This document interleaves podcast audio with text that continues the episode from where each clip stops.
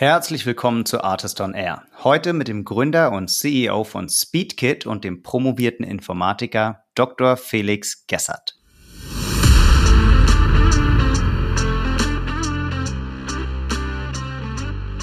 Und das ging mit diesem Förderprogramm, hätten wir jetzt ähm, die ersten Investoren im Nacken gehabt, die da Umsatzkurven sehen wollen und einen Businessplan, den wir, den wir auch halb erfüllen, dann hätten wir das gar nicht geschafft. Von daher, ich halte das für den wichtigsten Standortfaktor in Deutschland, dass wir hier sehr starke Förderprogramme haben. Felix und seine drei Co-Founder haben jahrelang ein Backend-Produkt entwickelt, bis Facebook und Google dann die stärksten Wettbewerber gekauft und quasi zum Marktstandard verholfen haben. Dann kam der Pivot zu SpeedKit und der Fokus, transaktionale Websites schneller zu machen. Ich spreche mit Felix über die Gründung aus der Uni raus, den Pivot, Förderprogramme für Softwarefunder in Deutschland und was sie jetzt eigentlich machen. Felix erklärt darin sehr gut, was andere Founder aus den Anfangsjahren von SpeedKit lernen können und warum seine Software trotz Kosten von teilweise über 100.000 Euro pro Jahr pro Kunde ein richtig gutes Investment für seine Kunden ist. Und weil er das eben nicht nur im Podcast ganz gut zu erklären scheint, ist es auch nicht ganz überraschend, dass seine Firma dank guter ACVs und ohne VC-Geld mittlerweile profitabel ist. Jetzt aber direkt rein ins Gespräch mit Felix. Viel Spaß!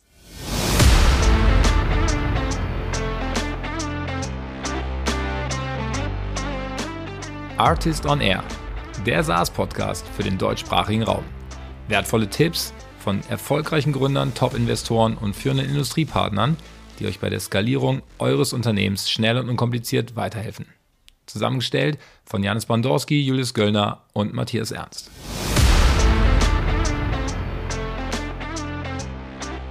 Herzlich willkommen. Bei mir ist heute Felix Gessert, der Founder und CEO von Backend. Das ist die Firma, die hinter SpeedKit steckt. Hi Felix. Hi Janis. Klär uns doch mal auf, was ist SpeedKit eigentlich und wie kommt man da drauf, das zu machen und wer bist du? Ja, äh, vielen Dank erstmal für die Einladung. Ähm, genau, ganz kurz zu äh, SpeedKit. Also wir bauen letztlich eine Lösung, um E-Commerce-Seiten zu beschleunigen. Also die Idee ist wirklich die, dass wir bestehende Online-Shops nehmen, SpeedKit da einbauen als Software-as-a-Service-Lösung und dadurch ähm, dafür sorgen, dass die Ladezeiten so beschleunigt werden, dass der Nutzer eine deutlich schnellere User Experience hat und am Ende ähm, die Conversion und das SEO-Ranking dadurch positiv äh, beeinflusst wird. Das ist so in der Nutshell unser Produkt. Hintergrund ist natürlich, dass schnelle Seiten einfach mehr Geld verdienen. Und ähm, ja, wie ich zu dem Thema gekommen bin, ist, dass wir damals an der Uni, das war so vor mittlerweile zwölf Jahren an der Uni Hamburg, haben wir uns mit Caching-Algorithmen beschäftigt und da letztlich ein neues Verfahren ja, entdeckt, könnte man sagen, wie man dynamische Daten beschleunigt. Und daraus hat sich dann im Laufe der Jahre diese äh, Technologie entwickelt. Genau. Du hast, du hast einen Doktor in Computer Science und hast dich mit diesen Caching-Algorithmen beschäftigt und hast dann also festgestellt, irgendwann diese Lösung kann man kommerzialisieren.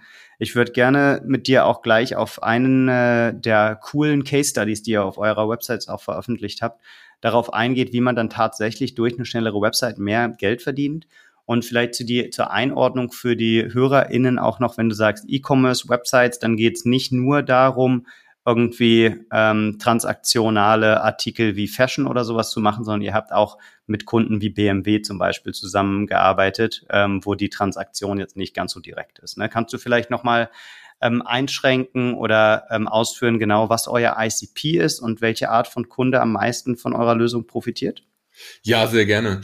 Also unser ICP ist erstmal sehr weit gesteckt, weil am Ende Ladezeiten für eine Vielzahl von Online-Geschäftsmodellen super relevant geworden ist. Der, sage ich mal, wichtigste Meilenstein der letzten Jahre war, als Google mit ihrer Web Vitals-Initiative offiziell äh, PageSpeed zu einem Ranking-Faktor gemacht hat. Mhm. Da ist das Thema aufgeploppt bei ganz vielen Organisationen im, im Marketingbereich, weil es einfach für organischen Traffic super wichtig war. Im E-Commerce-Bereich kennt man das schon lange. Amazon hat 2006 schon ähm, veröffentlicht, dass die mit 100 Millisekunden Ladezeit ungefähr ein Prozent mehr Conversion machen. Seitdem ist das so Common Knowledge, sage ich mal, im, im klassischen transaktionalen Geschäft. Aber seitdem hat sich das eigentlich ausgeweitet auf alle äh, Branchen, die davon profitieren, mehr SEO-Traffic zu bekommen. Und das sind in unserem Fall eben auch im ICP dann alle großen Brandseiten, das ist mittlerweile auch äh, B2B, wo das relevant ist. Also wir zielen letztlich auf alle, sage ich mal, Online-Geschäftsmodelle oder Geschäftsmodelle, die auch online ähm, verkaufen oder, oder einen substanziellen Anteil ihres Traffics online generieren. Und da zählen eben ganz genau, wie du sagst, auch sowas wie Automotive Player und ähnliche rein, die einfach ihr Aushängeschild ähm, mit dieser Webseite haben und deshalb da auch eine schnelle User Experience haben wollen. Mhm. An der Stelle würde ich einmal kurz einhaken für unsere HörerInnen, die vielleicht nicht ganz so bewandert in SEO sind, was Core Web Vitals eigentlich ist. Das ähm, sind quasi Hygienefaktoren für jede Website, die von Google veröffentlicht wurden. Und so die erste Kennzahl, die Google da misst, ist Largest Contentful Paint. LCP abgekürzt häufig. Das heißt, wie schnell wird der Hauptinhalt der Seite eigentlich korrekt angezeigt? Und wer sich da jetzt ein bisschen näher einlesen will zu dem äh, zu der Terminologie, die Felix verwendet, da gibt es einen guten Artikel auf Sistrix, wo man einfach nachlesen kann, was sind äh, Core Web Vitals und dann kann man sich da ein bisschen einlesen, wenn man jetzt komplett lost ist, was ist eigentlich SEO und was sind Core Web Vitals. Okay, dann ähm, bist du also aus deiner DIS rausgepurzelt. Du hast äh, die Doktorwürde der Universität Hamburg verliehen bekommen und standst da mit einem äh, dicken Papier oder hast du vorher schon drüber nachgedacht, äh, wie man das kommerzialisieren kann? Ja, sehr gute Frage. Nee, es ging eigentlich schon viel früher los. Tatsächlich ähm, war 2010 so unser Startschuss für alles, wo wir die ersten Zeilen Code unserer heutigen äh, Lösung geschrieben haben. Das war damals. Hast du mit der DIS losgelegt? Äh, das war erst 2013 oder 2014. Okay, du hast und, also erst die Gründung angestoßen und dann promoviert. Nee, das war äh, vor der Gründung, aber ja. wir haben bereits an der Software gearbeitet. Das war nämlich so, okay. unser ähm, heutiger CTO Flo und ich haben da äh, gemeinsam Informatik studiert, hatten gerade unsere, unseren Bachelor, ähm, waren in den letzten Zügen und haben beschlossen, eine gemeinsame Bachelorarbeit zu schreiben. Und da haben wir letztlich diese erste Variante von diesem dynamischen Caching uns angeschaut. Und die Software, die wir damals angefangen haben zu schreiben, das ist die, die dann später äh, Teil meiner Promotion wurde und später eben zu Speedkit wurde. Das heißt, es ging schon lange vorher los, bevor ich darauf promoviert habe oder bevor wir gegründet haben. Das war so 2010 dann der, der Startschuss. Wir haben dann noch zwei Jahre weiter studiert, haben unseren Master dran gehängt, hatten glücklicherweise ein cooles Stipendium, was uns sehr viel Freiräume gegeben hat, das Ding weiterzubauen und haben dann 2012 beide unsere, ähm, ja, unser Informatikstudium beendet. Und, und habt das auch komplett gebootstrapped bis dahin? Bis dahin gab es die Firma noch gar nicht, mhm. sondern das war der Punkt, wo wir gesagt haben, hey, wir haben jetzt eine Software, wollen wir das Ding jetzt open sourcen oder wollen wir was ganz anderes machen oder wollen wir uns anschauen, wie man da jetzt eigentlich eine Firma draufbauen könnte. Und wir hatten total Lust, da äh, ja ein Unternehmen aufzubauen, hatten aber letztlich überhaupt keinen Background in der Thematik, weil wir waren reine Techies, wir hatten nie irgendwas in Richtung Gründung und ähm, irgendwelcher Geschäftsmodelle gelernt. Das heißt, mhm. wir mussten uns erstmal mit der Frage beschäftigen, was wäre überhaupt das Produkt, wie kriegt man dafür eine initiale Finanzierung an den Start und wie könnten wir da überhaupt loslegen. Und um diese Zeit zu überbrücken, war nämlich genau die Idee, hey, ich fange jetzt einfach mal an zu promovieren und ähm, in der Zeit kann ich ja weiter daran forschen und bauen, während wir in Ruhe überlegen, wie kriegen wir eine Finanzierung organisiert, wie kriegen wir ein Gründerteam zusammengestellt und so weiter. Und Flo, äh, mit dem ich das damals zusammen äh, ja. gestartet habe, der hat dann in der Zeit einfach gefreelanced, mit der einen Hälfte an unseren äh, Themen gebaut, mit der anderen Hälfte so ein bisschen äh, Geld verdient. Und in der Phase haben wir uns dann überlegt, yo, wir wollen gründen. Ähm, und das war eigentlich der eigentliche Startschuss. Wir haben dann zwei Mitgründer gewinnen können. Hannes, äh, auch Informatikstudent, den wir schon lange kannten, äh, ist glücklicherweise dazugestoßen und Malte als BWLer. Und damit hatten wir schon mal das Setup und haben dann geschaut, wie kriegen wir jetzt den Startschuss hin. Und das war zu der Zeit ähm, relativ cool. Man konnte sehr easy Exist äh, beantragen. Das kennen vielleicht einige Zuhörer. Ist ein Gründerstipendium für, sag ich mal, forschungsnahe Ausgründung. Und das haben wir beantragt und äh, wurde dann auch relativ äh, flott bewilligt, so dass wir. Ich glaube, jeder Gründer kriegt da ähm, den Regelsatz vom Arbeitslosengeld plus 300, 400 Euro im Monat, ne? Ja, das hat sich, glaube ich, nochmal geändert. Damals waren es 2500 Euro pro Kopf, die man für zwölf Monate bekommen hat. Nice, das heißt, ja. wir konnten unser Setup von vier Gründern damit genau finanzieren, weil ich war über die Uni angestellt als Doktorand und die anderen drei eben über Exist. Und dann haben wir 2014 die Backend GmbH gegründet. Okay, Backend GmbH ist einfach das Name des Vehikels und euer Produkt heißt aber Speedkit. Ganz genau, das hat aber auch wieder einen Hintergrund und zwar waren wir bis zu dem Zeitpunkt fest davon überzeugt, dass wir eigentlich ein Backend as a Service bauen. Das ist letztlich eine völlig andere Art von Produkt und zwar geht es dabei darum, dass man eine Plattform bereitstellt, auf der Entwickler äh, Apps und Webseiten bauen können. Also einige kennen vielleicht sowas wie Firebase. Ähm, das ist letztlich ähm, unsere initiale Idee gewesen, dass wir die schnellste und skalierbarste Backend-as-a-Service-Plattform bauen auf Basis unserer Caching-Algorithmen. Und das haben wir tatsächlich sehr lange äh, auch verfolgt, bis 2017 ungefähr, bevor wir ähm, gepivotet haben in Richtung unseres heutigen Produkts. Muss man sich so vorstellen, wir hatten ähm, eine sehr geile Technologie, eine Caching-Technologie, mit der man Daten beschleunigen kann, insbesondere aus Cloud-Datenbankensystemen, hatten da eine coole API draufgesetzt und so Starter-Kits gebaut, mit denen man sehr einfach dann eine App bauen konnte. Aber das Problem war, in der Zeit ähm, wurde gerade Pass von Facebook gekauft als einer der großen Backend-as-a-Service-Player und mhm. Firebase äh, von Google.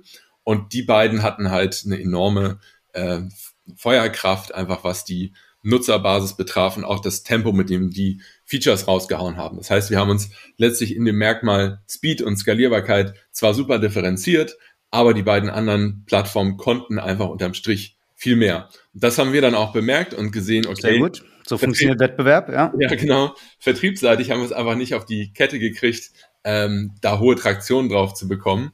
Und deshalb haben wir, das war so 2016, 2017, überlegt, wie können wir denn eigentlich die Technologie, die ja super funktioniert, in ein Produkt packen, wo das nicht ein Feature ist von vielen, sondern wo das das Kernversprechen unserer Lösung ist. Wart ihr da alle auf der, der gleichen Meinung im Gründerteam oder war das eine schwierige Diskussion, diesen Pivot zu machen? Es war, ähm, wir waren tatsächlich alle der gleichen Meinung, aber wir haben uns ähm, auch da zu lange nicht richtig getraut, das ähm, so all in umzusetzen. Wir hatten erste Umsätze auf der alten Plattform und wir haben erst gedacht, wir können einfach zwei Produkte bauen. Wir gucken mal, wie das Backend as a Service Geschäft lauf, läuft und bauen daneben Speedkit als neue Variante des Produkts und haben dabei völlig vernachlässigt, dass man mit einem Team von zu dem Zeitpunkt vielleicht sieben, acht Leuten nicht in der Lage ist, wirklich zwei sehr wenig überlappende Produkte zu bauen. Das hat uns okay, ein halbes Jahr gekostet. Stopp, wenn ich dich kurz ein halbes Jahr gekostet, sagst du. Ja. Wenn ich dich an der Stelle kurz äh, stoppen darf, mein Anliegen in dem Podcast ist es, dass andere Gründerinnen und Gründer, die zuhören, immer aus den Fehlern und den Erfolgen anderer Gründerteams lernen. Wenn du heute nochmal auf genau die Situation zurückblickst, ihr überlegt, ob ihr zwei Produkte parallel entwickelt, du sagst jetzt in Hindsight, ihr habt sechs Monate verloren. Was wäre denn mit den Informationen, die du heute hast, eine bessere Handlungsalternative gewesen. Ja, vielleicht noch ein bisschen zum Hintergrund, warum die Lage für uns auch so vertrackt damals war. Mhm. Wir hatten zu dem Zeitpunkt längst das Exist-Gründerstipendium hinter uns gelassen. Wir hatten dankbarerweise eine Anschlussfinanzierung über InnoRamp abbekommen. Das ist ein Hamburger äh, Förderungsprogramm, wo man ähm, auch wieder für innovative Vorhaben so zu der Zeit 150.000 Euro in Cash bekommen konnte, auch equity-free. Ähm, das hatten wir auch schon ähm, sozusagen durchgebracht und hatten dann. Da muss ich noch mal kurz einhaken, Felix. Ja. Sorry, wenn ich unterbreche. Aber äh, kurze Ja-Nein-Antwort. Würdest du Gründerteams heute empfehlen, sich mit Förderprogrammen zu beschäftigen? Oder sagst du, da geht dann doch viel Schreibkram und äh, Speed bei verloren und versucht lieber andere Finanzierungsmöglichkeiten zu finden, die schneller sind? Äh, ersteres auf jeden Fall. Also gerade für ähm, sag ich mal, unerfahrene Gründer wie uns damals war es super, überhaupt diesen Freiraum zu haben, mhm. erstmal zwei Jahre uns zu finden, das Produkt zu finden, uns zu sortieren. Und das ging mit diesem Förderprogramm. Hätten wir jetzt ähm, die ersten Investoren im Nacken gehabt, die da Umsatzkurven sehen wollen und einen Businessplan, den wir, den wir auch halb erfüllen, dann hätten wir das gar nicht geschafft. Von daher, ich halte das für den wichtigsten Standortfaktor in Deutschland, dass wir hier sehr starke Förderprogramme haben und würde unbedingt empfehlen, ähm, das anzuschauen. Im Übrigen nicht nur in der Gründungsphase, sondern ähm, auch in, in späteren Stages. Also zum Beispiel ähm, gibt es die, die Forschungszulage, die wir uns vor ungefähr einem Jahr angeschaut und, und auch bekommen haben, die meiner Meinung nach viel zu wenig genutzt wird. Ist auch ein super Förderprogramm für, sage ich mal, softwarelastige Startups und ähm, meine Empfehlung wäre definitiv immer ein Auge darauf zu haben, was es dann Förderprogrammen gibt. Okay, cool, super guter Tipp. Mach's doch mal ganz konkret. Wo kann ich denn als Softwaregründerin, Gründer mich informieren über die besten verfügbaren Förderprogramme? Ja, da wird's schon wieder schwierig. Also wir haben da auch keine, ähm, kein cooles Verzeichnis oder irgendeinen Service gefunden, der das alles bündelt. Ähm, was für uns gut funktioniert hat, war tatsächlich in der Startup-Community rumzufragen. So kamen wir initial auch auf Exist und in a Ramp-Up. Ähm, viele der Programme sind auch lokal. Also in unserem Fall in a Ramp-Up ist ein rein hamburgisches Programm. Mhm. Und deshalb der Markt ist da sehr unübersichtlich und meiner Meinung nach ist der beste Weg einfach mit anderen Gründern zu sprechen. Es gibt auch Fördercoaches. Wir arbeiten da mit einem seit äh, ein paar Monaten zusammen, der sehr gut ist. Da gibt es ein paar, die einen guten Überblick haben. Aber tatsächlich so drauf los googeln und eine Liste an, an Förderprogrammen zu finden und deren Kriterien mir ist da nichts bekannt. Ist schade, dass es das nicht gibt. Vielleicht wäre das mal eine gute Idee, das Alright. zu Ja, also gerade für software-spezifische Gründungen oder wissenschaftliche Ausgründungen im Softwarebereich ähm, finde ich spannend. Äh, ich schreibe es mal hier auf die Shortlist. Mhm. Ähm, Fände ich auch mega hilfreich für unsere Community. Aber vielleicht können Leute sich ja auch in unserer Community, in der Artist-Community, dann an dich wenden, wenn sie eine spezifische Frage zu einem Förderprogramm haben. Genau, eine, eine kleine ähm, Hilfe, die wir da haben, ist, wir haben ähm, im Rahmen der Gesellschaft für Informatik, das ähm, ist so ja die Dachorganisation in Deutschland für, für Informatik, da haben wir so eine kleine Initiative, die sich ähm, die GI Startup Initiative nennt und da kümmern wir uns genau um Ausgründungen aus der Forschung. Da haben wir auch eine kleine Webseite mit so ein paar Links äh, zusammengestellt, wo man Anlaufstellen innerhalb der Unis findet, was so Ausgründungen und, und Förderprogramme betrifft. Das kann vielleicht so eine allererste Anlaufstelle sein für die, die aus der Forschung zumindest ausgründen. Ja, sehr cool. Und vielleicht an der Stelle ähm, noch ein bisschen Werbung für euer Event. Ihr macht ja im Rahmen des OMR-Festivals in Hamburg auch ein Event, wo ihr ein paar andere Software-Gründerinnen und Gründer hin einladet. Willst du dazu vielleicht noch einen Satz sagen, ähm, wie man dabei sein kann und wen ihr da ansprechen wollt?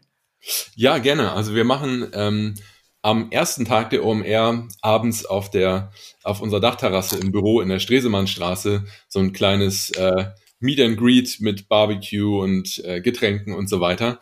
Ähm, und da haben wir sowohl uns Teile unserer Kunden eingeladen, als auch Partner, als auch ähm, Gründer und, und, und einfach befreundete Unternehmen. Wer da Lust hat zu kommen, das wird äh, auf jeden Fall eine super Geschichte. Äh, schreibt mich gern an, dann, dann setze ich euch da auf die Liste und ähm, ja, kommt gerne vorbei.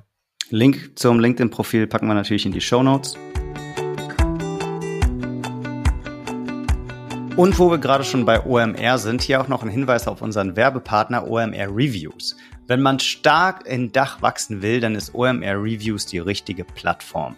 Das ist kein Zitat von mir, sondern von Magnolia aus Episode 82 von Artist on Air.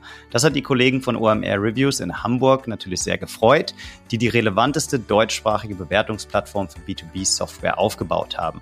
Und die Reichweite der Plattform könnt auch ihr nutzen.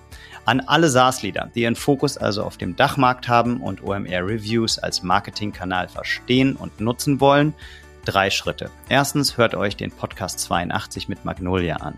Schritt zwei meldet ihr euch unter reviews at omr.com mit dem Verweis auf Artist bei OMR Reviews an. Und Schritt drei wenn ihr dann zum Festival von OMR am 9. und 10. Mai in Hamburg geht, dann lädt OMR euch zu einem exklusiven Abendessen in der Bullerei in Ham im Hamburger Schanzenviertel ein. Also meldet euch an bis 9. und 10. Mai bei OMR Reviews.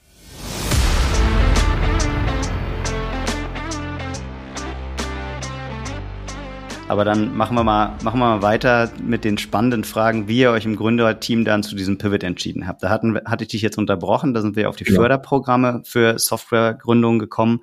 Und jetzt interessiert mich noch, ihr sitzt da also zu viert und merkt, euch geht langsam die Finanzierung aus dem zweiten von dir angesprochenen Programm Richtig. langsam aus.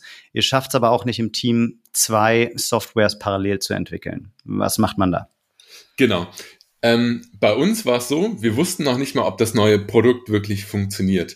Der Grund war der, wir haben auf eine völlig neue Browser-Technologie gesetzt, die nennt sich Service Worker. Die war da gerade so im Standardisierungsprozess äh, fertig geworden. Die ersten Browser hatten das implementiert, aber es war noch eine ziemlich riskante Wette zu sagen, dass sich das wirklich in der Form durchsetzt und auch in zehn Jahren so verfügbar ist. Mhm. Und wir hatten den ersten Prototyp irgendwie in so einer Nacht- und Nebel-Aktion mal zusammengehackt der sah ganz cool aus, aber das war natürlich noch meilenweit von irgendeinem ersten Produkt entfernt. Und das war die Situation, wo wir uns gefragt haben, machen wir jetzt äh, sozusagen den Pivot in Richtung des Speed-Produkts oder bleiben wir bei dem Backend as a Service?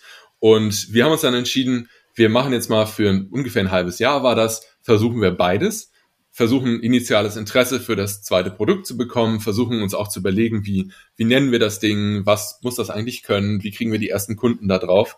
Und äh, in der Phase haben wir ungefähr unsere Aufmerksamkeit 50-50 zwischen beiden Dingen geteilt. Mhm. Ähm, es fällt mir tatsächlich schwer zu sagen, wie man das hätte besser machen können, weil hätten wir den Schwenk zu 100 Prozent gemacht, wäre das zwar sicherlich der mutigere und im Rückblick auch richtigere Schritt gewesen, aber es hätte natürlich genauso sein können, dass dieser Browser-Standard nach einem halben Jahr wieder stirbt oder dass wir das Produkt technisch überhaupt gar nicht so realisiert bekommen, wie wir uns das ja. vorstellen. Und dann hätten wir keins von beiden gehabt. Ja. Von daher, wir waren immer so ein bisschen konservativ, ähm, wenn es darum ging, so All-or-Nothing-Entscheidungen zu fällen. Das heißt, ähm, rückblicken hätten wir es wahrscheinlich nochmal genauso gemacht, einfach weil wir zu dem Zeitpunkt nicht wissen konnten, ob das neue Produkt überhaupt funktioniert. Alright. Wie, wie hat sich das entschieden und wann war dann klar, wie es weitergeht? Was musste dafür passieren?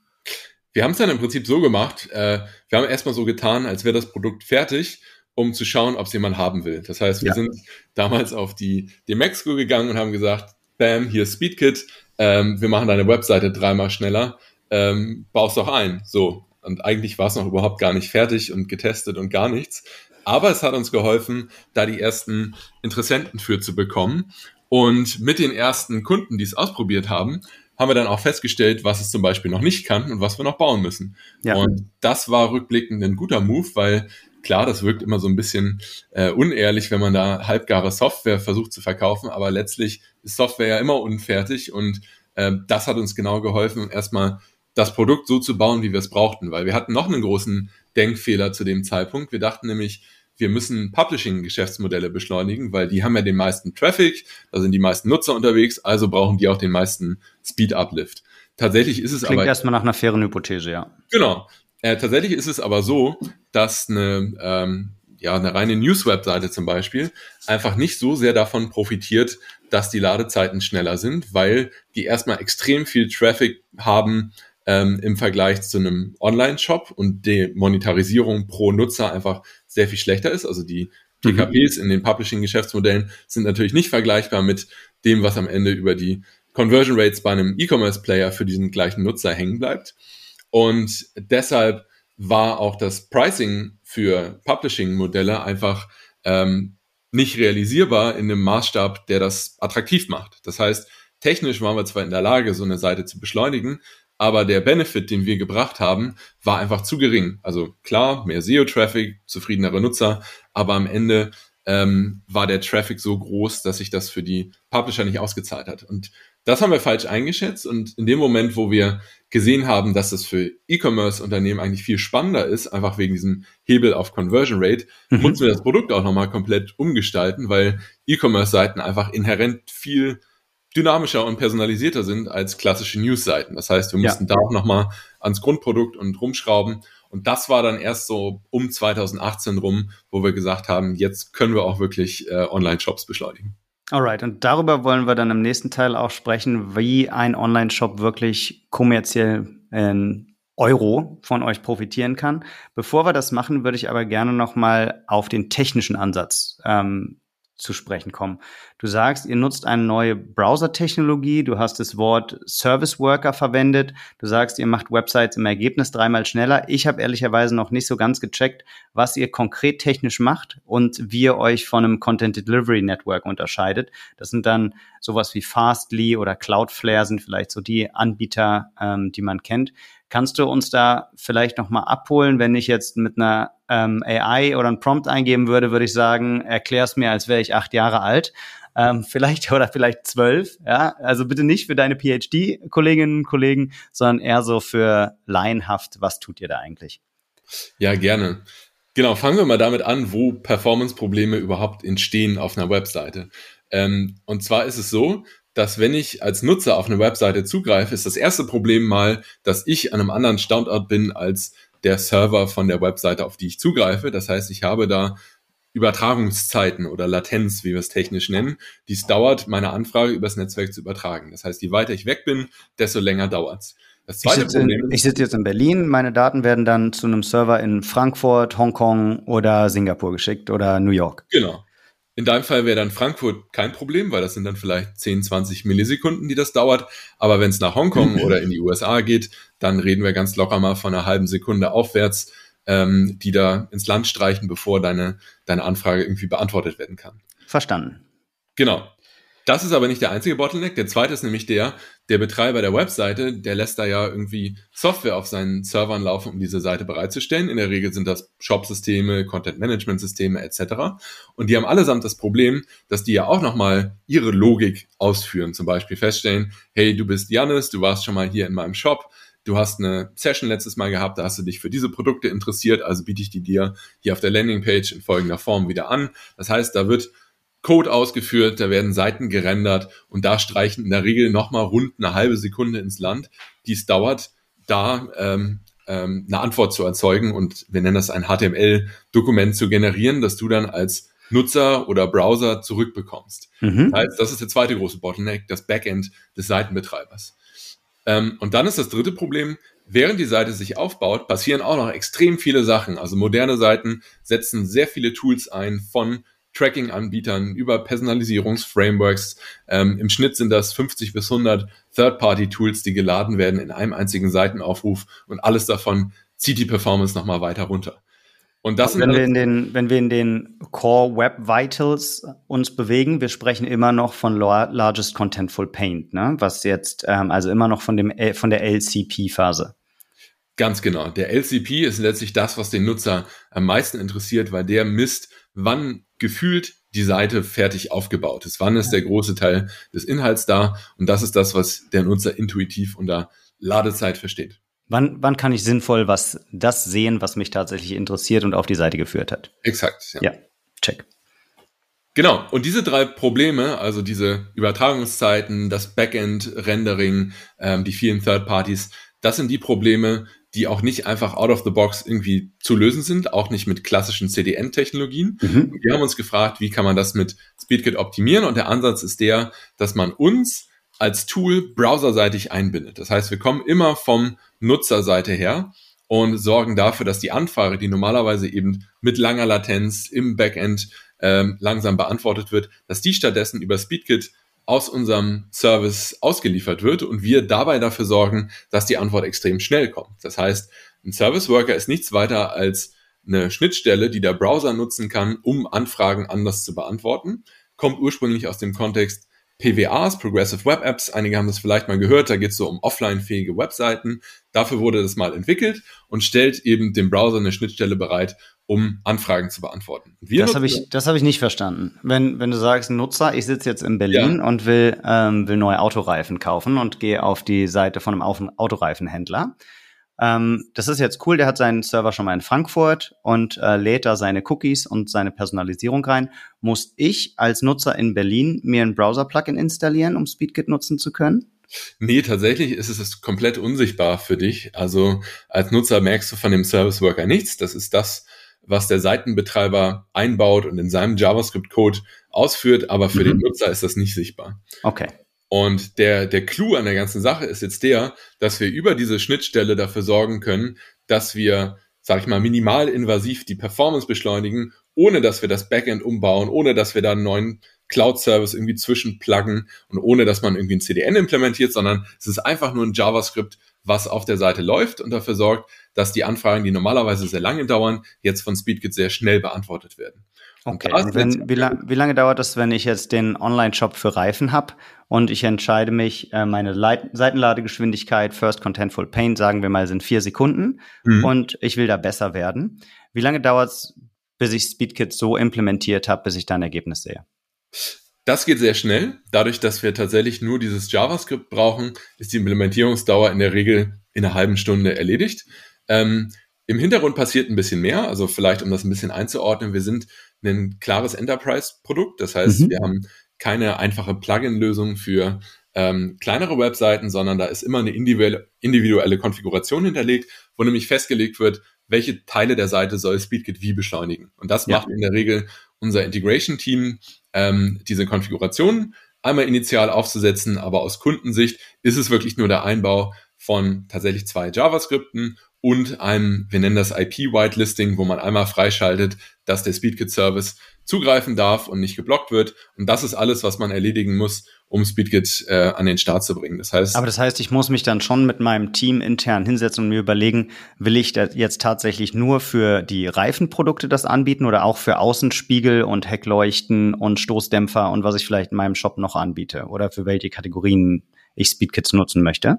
Das tatsächlich eigentlich eher nicht. Meistens ist es so, dass wir den kompletten Shop beschleunigen, bis auf ganz wenige Ausnahmen, wie zum Beispiel eine Profilseite von dir als äh, persönlichem Nutzer oder den Checkout-Prozess. Das sind Bereiche, die man in der Regel nicht anfassen möchte, aber ansonsten fast immer die ganze Seite. Aber viele Kunden betreiben zum Beispiel verschiedenste Länderdomains oder haben verschiedene Brands, die alle unter, sag ich mal, der gleichen Technologie laufen, aber verschiedene Märkte, Kunden, Produkte bedienen. In solchen Fällen muss man tatsächlich überlegen, welche Seiten sollen dann beschleunigt werden. In der Regel ist es aber so, dass wir SpeedKit für alles ausrollen. Das heißt, einfach um den maximalen Benefit für die Ladezeit zu bekommen, einfach die, das komplette Offering von dem Kunden.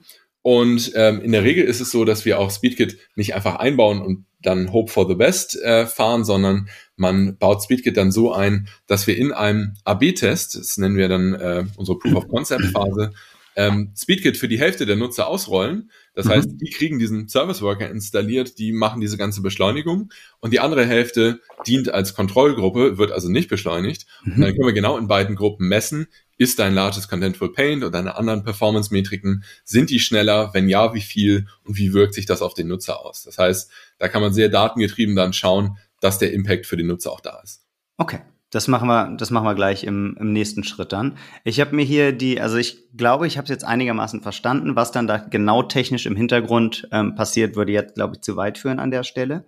Ähm, ihr stellt an eurer Website ein paar Case Studies da und ich habe mir jetzt mal von einem Modehändler eine rausgesucht von S. Oliver.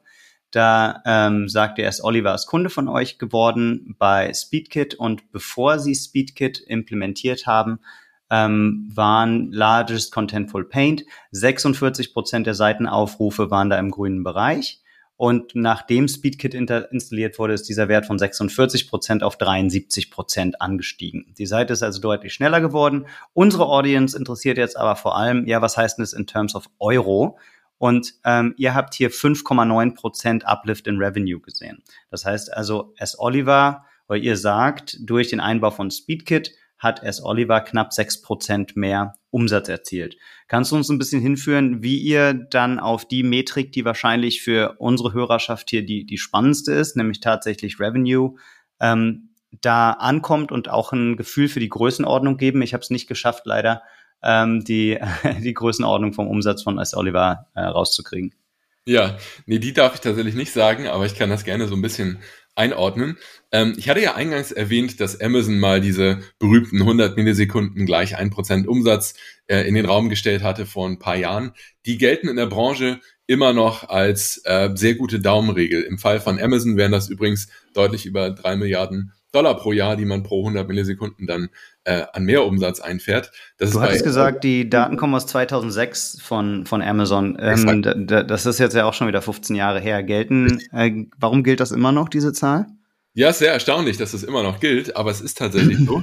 Wir haben ähm, uns tatsächlich die Mühe gemacht, die gesamte verfügbare Forschung und Case Studies und alles, was es gibt im Bereich von, wie wirkt sich Speed auf Umsatz aus, zu sammeln. Wir haben mit Google und der Uni Hamburg eine Seite an den Start gebracht, die nennt sich speedhub.org. Da gibt es so eine Art Kalkulator, wo man eingeben kann, wenn ich von 2,5 Sekunden auf äh, zwei Sekunden komme, was heißt das denn für SEO, was heißt das für Conversion, was heißt das für Average Order Value etc. Und da haben wir einfach die ganzen verfügbaren Studien genommen und extrapolieren daraus dann eine Prognose. Und tatsächlich ist das Spannende, in den Jahren danach wurden noch sehr viele von solchen Tests veröffentlicht und die bewegen sich fast immer in der ähnlichen Range. Ein paar liegen dann vielleicht ein bisschen drüber, ein paar ein bisschen drunter. Und ähm, bei uns ist es so, wir haben ja auch viele von diesen ähm, Tests schon gemacht. S. Oliver ist einer davon und mhm. tatsächlich liegt nach unserem Stand ähm, die, der durchschnittliche Uplift pro 100 Millisekunden sogar noch leichter drüber. Das ist ungefähr anderthalb bis zwei Prozent Umsatzwachstum ähm, oder Umsatzbenefit, die man aus diesem, aus diesem Speed Uplift generiert. Man muss dazu sagen, es gibt Ander, anderthalb bis zwei Prozent. Das heißt, äh, die sechs, die knapp sechs Prozent, die 5,9 Prozent, die S. Oliver hier erzielen konnte, sind schon ein außergewöhnlich gutes Ergebnis. Ähm, die sind sehr gut. Ähm, tatsächlich ähm, variiert das sehr stark nach Branche, nach Zielgruppe, auch danach, wie, ähm, wie schnell die Seite schon vorher war natürlich. Mhm. Und deshalb gibt es da eine unfassbare Schwankungsbreite. Aber das Spannende ist, dass egal auf welches Geschäftsmodell man schaut, ob es jetzt Fashion ist, ob das äh, Luxury ist, ob das irgendwas völlig anderes ist. Tatsächlich ist diese Korrelation immer positiv und selten ist die geringer als, sagen wir mal, ein halbes Prozent pro 100 Millisekunden. Und das ist schon extrem spannend, weil gerade ähm, heute haben wir ja deutlich schnellere Hardware als vor 15 Jahren, als Amazon diese Studie rausgebracht hat und Seiten laden im Schnitt tatsächlich nicht wirklich schneller als äh, vor äh, ein paar Jahren. Und das ist wirklich erstaunlich, weil man sollte ja meinen, dass eine neue iPhone-Generation und bessere Hardware dafür sorgt, dass der Webseiten auch schneller laden. Aber tatsächlich hat sich Stand heute der Bottleneck so stark in Richtung dieser Netzwerklatenzen und Backend-Performance verschoben, dass eine wirkliche Beschleunigung der Hardware überhaupt keinen Benefit mehr hat für die Ladezeiten und deshalb das Performance-Problem mit der Zeit nicht geringer geworden ist, sondern wenn man sich das historisch anguckt, sind diese FCP und LCP und anderen Performance-Metriken einfach in den letzten fünf Jahren komplett stagniert. Mhm. Okay, verstanden. Du sagst jetzt in der Case Study, ich ähm, gehe mal zurück auf das Beispiel von meinem ähm, Autozubehör-Reifenshop. Ich mache 100 Millionen Euro Umsatz im Jahr.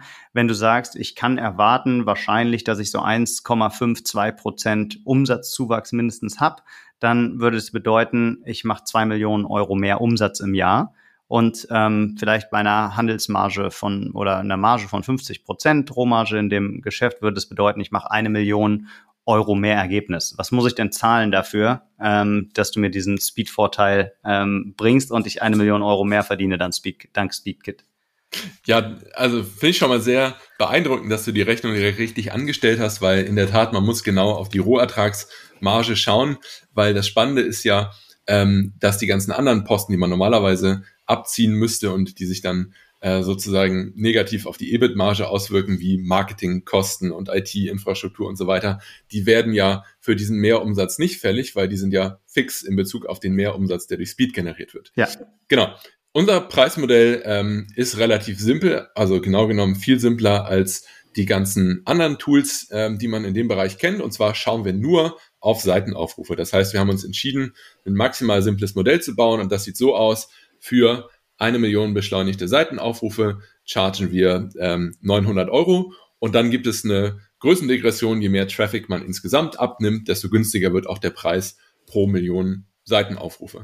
Daneben mhm. gibt es keine anderen Komponenten, kein Traffic, Gigabytes, irgendwas, auf die wir schauen, sondern wirklich nur Page Impressions, wie wir es nennen.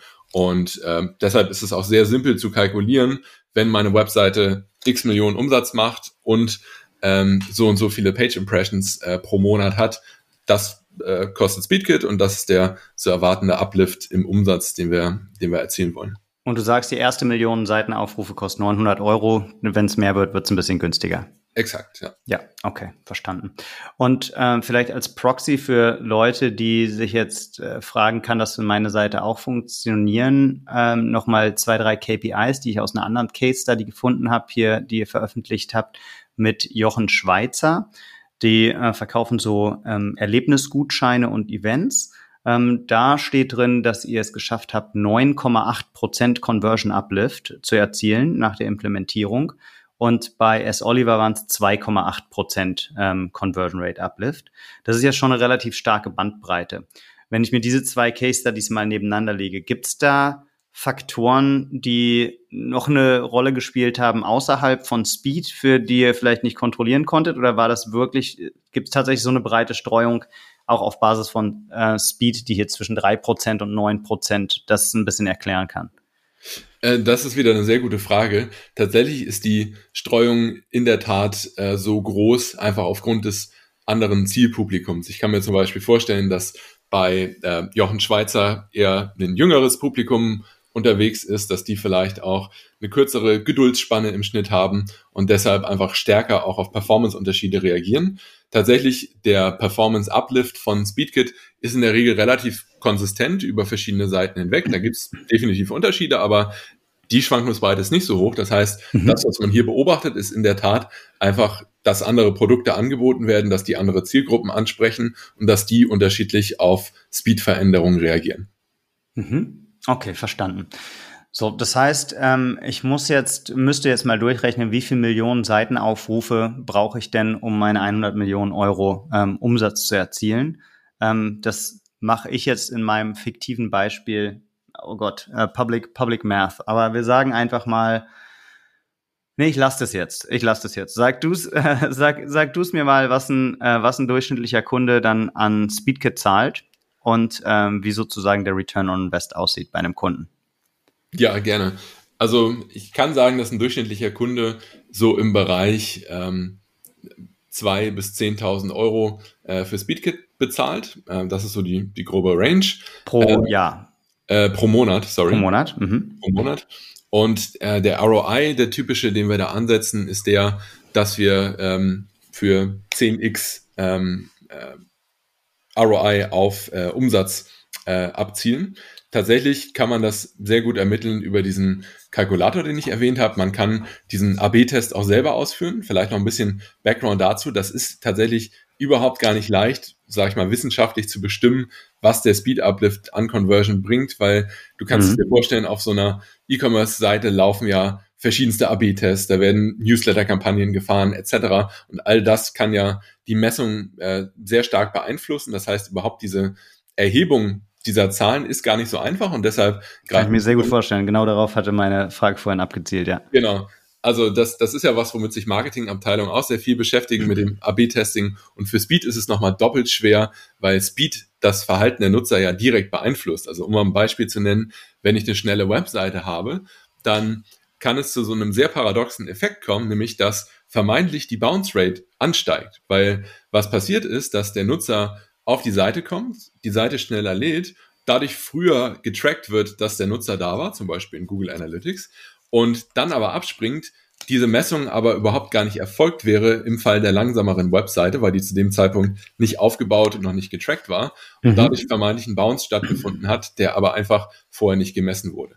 Und genau solche ähm, Faktoren, die einfach sehr, sehr schwer zu eliminieren sind, sorgen dafür, dass solche Tests auf Conversion Rate immer mit einer gewissen Ungenauigkeit behaftet sind und nicht leicht durchzuführen sind. Das heißt, das Gros auch der Speedkit-Kunden macht es einfach so, die messen, was ist der Performance Impact auf Largest Contentful Paint. Das sind dann zum Beispiel 500 Millisekunden. Dann schauen sie nach, okay, die Bandbreite für 500 Millisekunden Performance Uplift ist irgendwo zwischen 2% mehr Conversion bis 15% mehr Conversion, mhm. rechnen damit einen groben äh, Business Case aus, sehen daneben das, das Pricing für Speedkit und haben dann letztlich eine sehr einfache Entscheidung zu treffen, ob sie es machen wollen oder nicht. Ja, wenn du sagst zwei bis 10.000 Euro im Monat, äh, ich gehe mal von zwölf Monaten aus, dann wären das im Maximalfall so 120.000 Euro im Jahr. Du hast gesagt, ihr zielt ähm, auf einen zehnfachen ROI ab oder ein ROI von 10. In unserem Beispiel, ich habe gesagt, wir machen 100 Millionen Euro Umsatz. Die Implementierung von Speedkit bringt zwei Prozent ähm, mehr Umsatz, das heißt zwei Millionen und davon habe ich eine Million übrig als Rohertrag, zusätzlichen Rohertrag. Und ich würde jetzt ähm, auf Kosten kommen zwischen 120.000, wenn ich mich an den 10.000 Euro im Monat orientiere und 200.000, wenn ich mich an dem 10x ROI ähm, orientiere auf den Umsatz, den du erwähnt hattest. Ist das dann so die Range, die ich erwarten kann, ja? Absolut, genau richtig gerechnet. Das heißt, von, äh, von meiner 1 Million zusätzlichem EBIT gebe ich dann zwischen 12 und 20 Prozent an Speedkit ab. Ja, so ungefähr. Ja. Alright, gut. Geschäftsmodell äh, soweit verstanden, Business Impact auch. Ich glaube, ähm, der nächste Bereich, der mich interessieren würde, ist, wie ihr eure Kunden eigentlich findet oder wie eure Kunden euch finden. Und dafür würde ich sagen, fangen wir damit an. Du hattest schon mal gesagt, wer so eure ähm, eure Kunden sind. Brauchst du eine gewisse Umsatzgröße oder eine bestimmte Anzahl Seitenaufrufe? Was qualifiziert einen Kunden für euch? Oder brauchst du ein bestimmtes Shopsystem?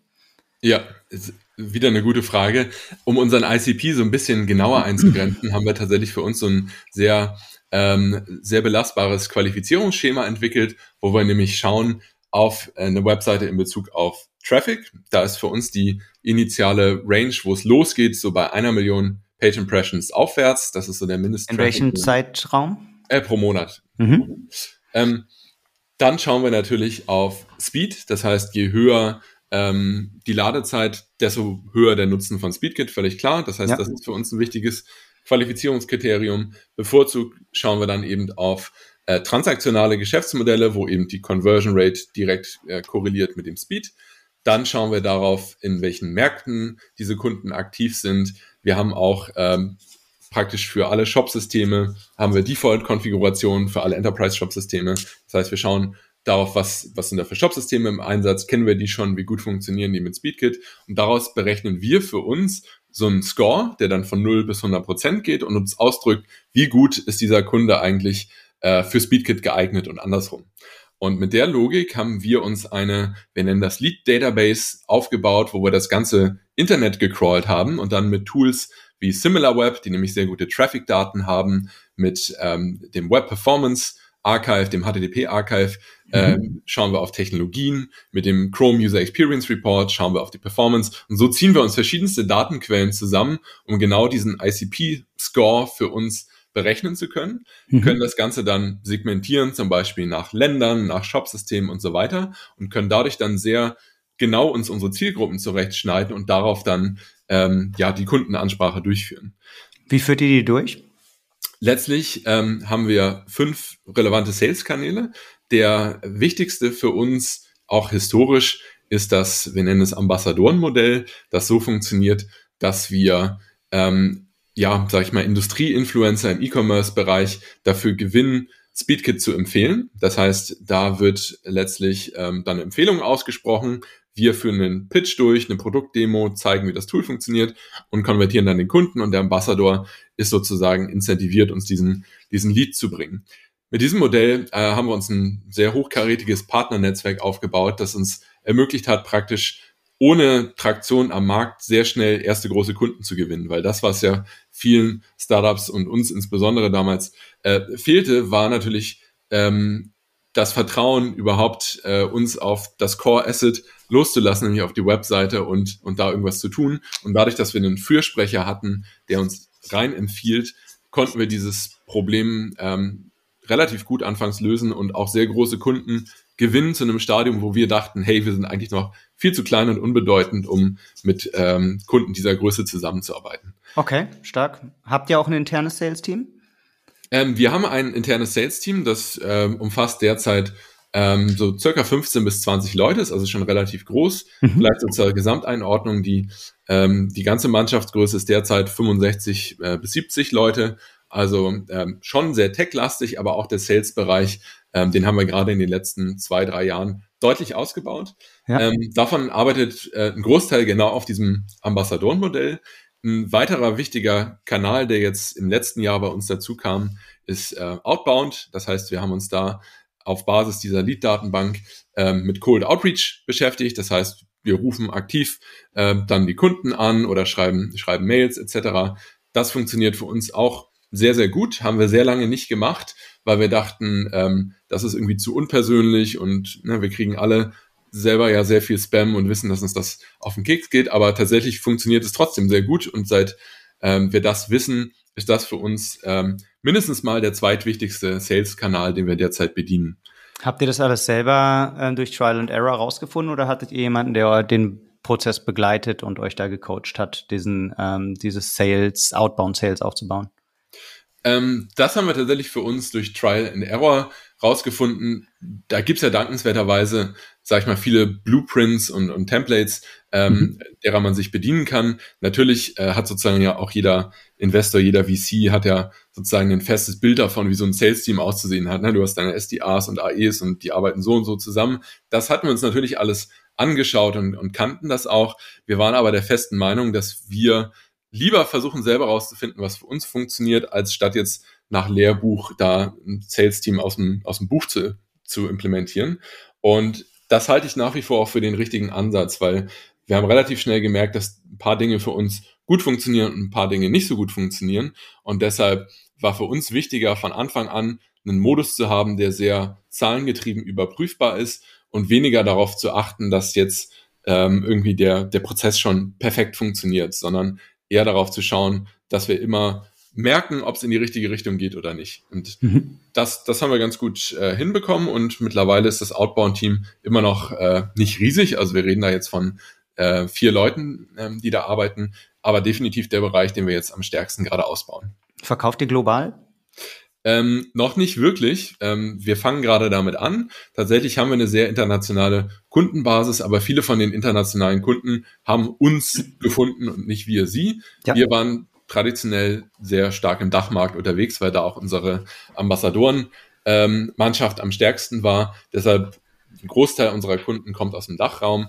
Aber technisch funktioniert das Produkt in den USA sogar noch besser als hier, weil in den USA im Schnitt Latenzzeiten höher sind, sind da auch Webseiten langsamer. Das heißt, da mhm. ist das Produkt eigentlich noch viel relevanter. Und deshalb fangen wir jetzt gerade an, ähm, ja, verschiedene Märkte auszuprobieren. Und auch das geht mit Outbound halt sehr, sehr gut. Dann sagen wir halt eben einfach, wir testen jetzt mal die, die am besten scorenden Kunden in den USA und versuchen rauszufinden, wie das klappt. Und wenn wir merken, dass da bleibt viel hängen, dann können wir eben die Ressourcen auch äh, ja, auf den Ländermarkt werfen. Okay, habe ich verstanden. Du hast uns jetzt schon Größenordnung genannt. Äh, deine Organisation hat 65 bis 70 Mitarbeitende. Du hast uns auch ein, ähm, eine Range genannt vom Annual Contract Value. Wir sprechen so über 10.000 bis 100.000 Euro für die meisten eurer Kunden. Kannst du uns auch eine Einschätzung davon geben, wie viel Umsatz ihr generell macht oder wie viel insgesamt macht oder wie viele Kunden ihr habt? Ja, so grob. Äh, die exakte Zahl will ich nicht nennen, aber es ist äh, im guten mittleren zweistelligen äh, Millionenbereich äh, ARA, den wir machen. Und Ziel ist es Ende des Jahres, Anfang nächsten Jahres, ähm, äh, sorry, einstelligen ARA-Bereich. Und Ziel ist es Ende des Jahres, Anfang nächsten Jahres äh, zweistellig zu sein. Das okay. ist so, grob der Korridor. Okay, ich wollte jetzt gerade sagen, äh, mittlerer zweistelliger Bereich äh, würde mich für mich jetzt 30 bis 70 Millionen ARA, das hätte mich äh, überrascht. Aber dann, dann sage ich mal, das sind jetzt drei bis sieben und in einem Jahr wollt ihr dann die zehn knacken. Exakt, ja. Ja, okay, gut.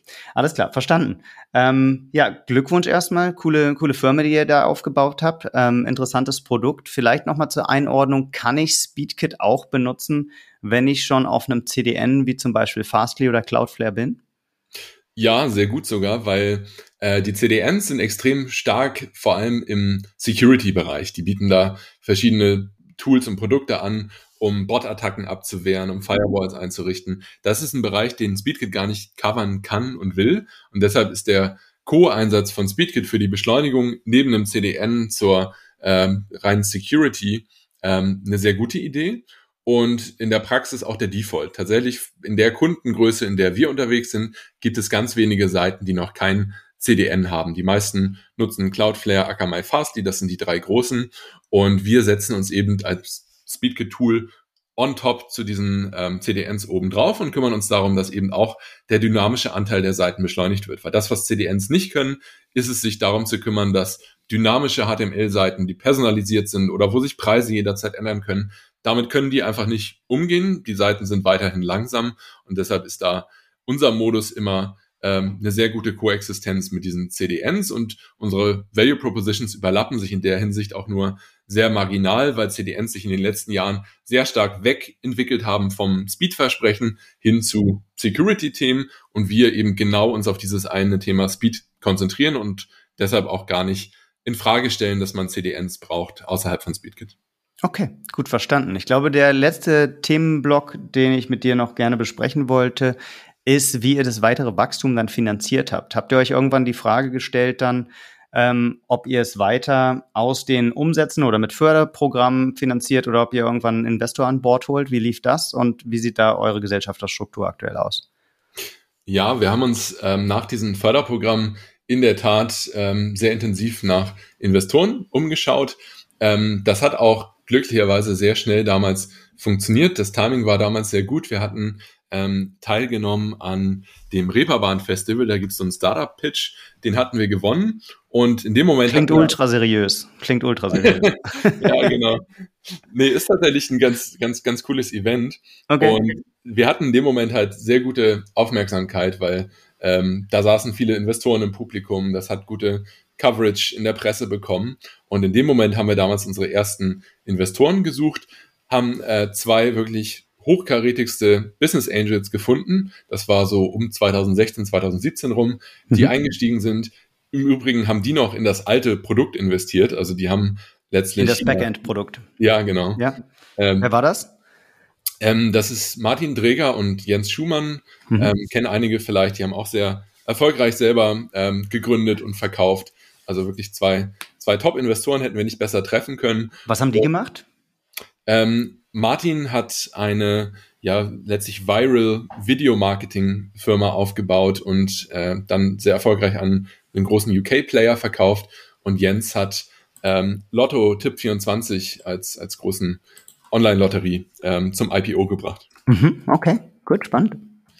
Genau, das waren die die beiden, die wir früh reingeholt haben. War auch sehr wertvoll, weil die haben im Prinzip unsere Wissenslücken sehr gut äh, stopfen können in Bezug auf alle unternehmerischen Themen. Wir waren halt durch und durch Techies, die kannten sich sehr gut aus mit allen anderen Themen, die man sonst so abdecken muss. Und das hat unsere Lernkurve sehr beschleunigt. Ähm, dann später haben wir äh, noch weitere Finanzierungsrunden gedreht und haben tatsächlich nochmal so jemanden gefunden und das war dann Stefan Schubert, STS Ventures, ähm, mhm. der bei uns investiert hat, auch vom, vom Typ her einfach ein sehr ähm, guter Unternehmer und sehr, sehr, sehr hilfreich und hands-on. Und das ist im Prinzip unser, unser Setup. Es sind noch zwei weitere Angels dazugekommen. Aber im Grunde genommen sind wir ja die letzten äh, zwei Jahre ungefähr sind wir profitabel gefahren. Das heißt, ähm, das Geschäft läuft. Aber das heißt, ihr habt keinen größeren institutionellen VC drin oder einen institutionellen Investor. Genau. Wir haben uns, mhm. wir haben uns mit der Frage beschäftigt, ob wir das wollen ähm, und uns aktiv dagegen entschieden. Also ja. ähm, für uns war immer so eine Kernfrage, wollen wir äh, versuchen, das Geschäft in so eine Hypergrowth-Richtung zu lenken? Wollen wir versuchen, hier over hier 200 bis 300 Prozent zu wachsen? Und ähm, dazu waren wir einfach nicht bereit oder wir haben das nicht als eine, eine, sinnvolle Strategie angesehen, da alles auf eine Karte zu setzen und sind bis heute sehr glücklich, dass wir uns da nicht haben verleiten lassen, das zu früh äh, zu tun. In Zukunft äh, kann das durchaus nochmal ein Weg sein, weil jetzt ist alles sehr viel gefestigter und sehr viel besser modellierbar als vor zwei, drei Jahren. Also für die Zukunft schließen wir da gar nichts aus. Aber in der Vergangenheit war uns einfach sehr wichtig, dass wir unternehmerisch am Ruder bleiben, dass uns keiner sagt, hey, so und so musst du es machen. Und dieses Setup im Gesellschafterkreis zu haben, war für uns immer eine Nummer eins Priorität. Ja. wir haben beim, beim Artist Summit am 12. Oktober ja auch eine Growth Lounge jetzt für Companies, die in der Wachstumsphase sind, die zwei Millionen AR hinter sich gelassen haben. Ich habe verstanden, in der Phase seid ihr. Da wird dann wahrscheinlich doch der ein oder andere Growth Investor mal auf dich zukommen und äh, fragen, wo ihr gerade steht und wie es aussieht. Freue ich mich auf jeden Fall drauf.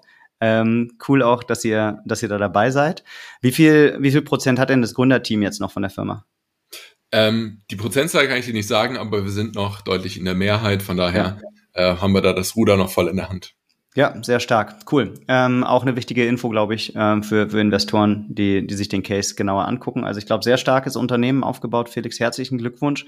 Vielen Dank auch, dass du deine Einblicke so offen geteilt hast. Ähm, du hast über Förderprogramme gesprochen. Du hast gesagt, ähm, aus welchem Grund ihr diesen Pivot gemacht habt, wie ihr das entschieden habt. Ich glaube, es war eine sehr bunte Reise. Ich habe viel gelernt. Was ich allerdings noch nicht gelernt habe und unsere Hörerinnen und Hörer ist, wo kann man in Hamburg gut essen gehen? Frühstück, Lunch, Dinner, wir brauchen noch einen Restauranttipp von dir. Doesn't matter.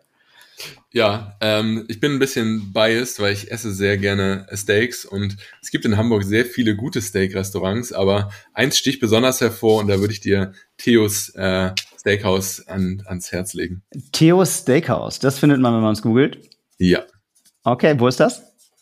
Ähm, das ist relativ zentral ähm, in der Nähe vom Stephansplatz.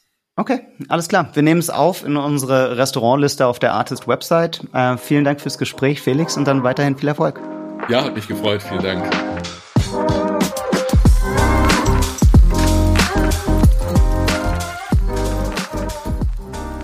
Das war's für diese Woche von Artist on Air. Wir hören uns am Freitag wieder. Ciao, ciao.